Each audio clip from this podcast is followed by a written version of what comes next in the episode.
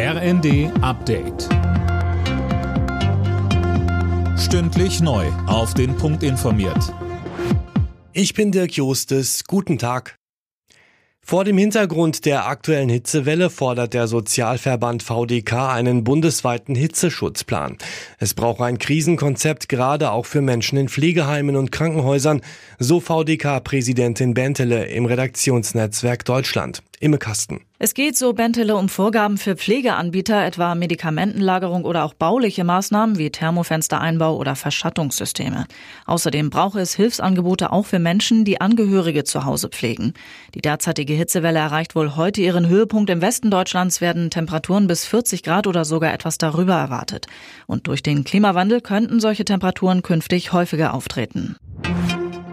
Wie soll der Energiebedarf gedeckt werden, wenn Russland weiter kein Gas mehr liefert? Mit Atomstrom ist eine Antwort, die immer häufiger genannt wird. Sönke Röhling dagegen gehen Umweltschützer jetzt aber auf die Barrikaden. Ja, die Deutsche Umwelthilfe und die Organisation Ausgestrahlt warnen vor unkalkulierbaren Sicherheitsrisiken. Alle drei noch laufenden Atommeiler würden erhebliche Sicherheitsmängel aufweisen und die letzte Sicherheitsüberprüfung liege schon 13 Jahre zurück. Ohne erneute Prüfung wäre ein Weiterbetrieb ein Verstoß gegen den Grundrechteschutz, so Sascha Müller-Krenner von der Deutschen Umwelthilfe. Sollte der Weiterbetrieb beschlossen werden, werde man das daher notfalls per Gericht stoppen.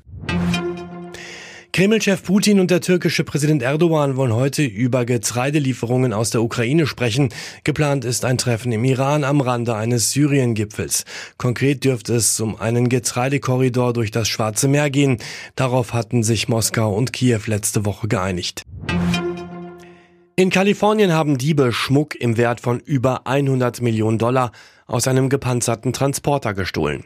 Nach Angaben des FBI war der Transporter auf dem Weg von einer Edelstein- und Schmuckmesse zur nächsten Ausstellung und stand unbeaufsichtigt auf einem abgelegenen Rastplatz.